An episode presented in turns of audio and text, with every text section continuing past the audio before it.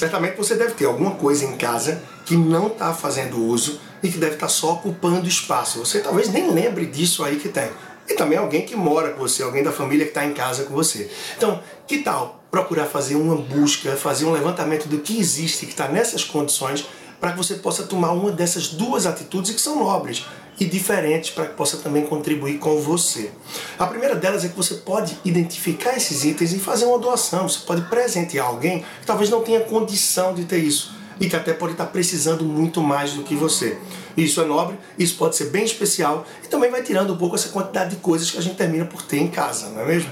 O segundo ponto é que vários desses itens que muitas vezes nós temos e nem lembramos ou muito menos utilizamos, isso pode ser vendido, que pode fazer uma renda, pode fazer um dinheirinho extra para algumas possibilidades que você pode estar precisando nesse momento.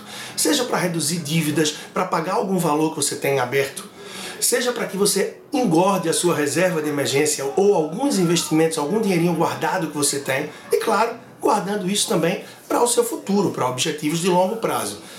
Eu estou seguro de que se você buscar muita coisa do que tem em casa, várias delas podem terminar se enquadrando em um desses dois pontos que você pode fazer. Isso pode ser gratificante para você e pode também ajudar em relação à tua vida financeira. Eu já fiz isso algumas vezes aí nos últimos meses, fechei mais uma venda agora e claro, vai contribuindo e vai tirando um pouco desse peso, dessas coisas que a gente costuma ir guardando e acumulando em casa. Eu sou Leandro Trajano, personal financeiro, você pode encontrar mais do meu trabalho no Instagram, arroba personal financeiro e se inscreve também lá no meu canal do YouTube procurando por Leandro Trajano. Um grande abraço e até a próxima.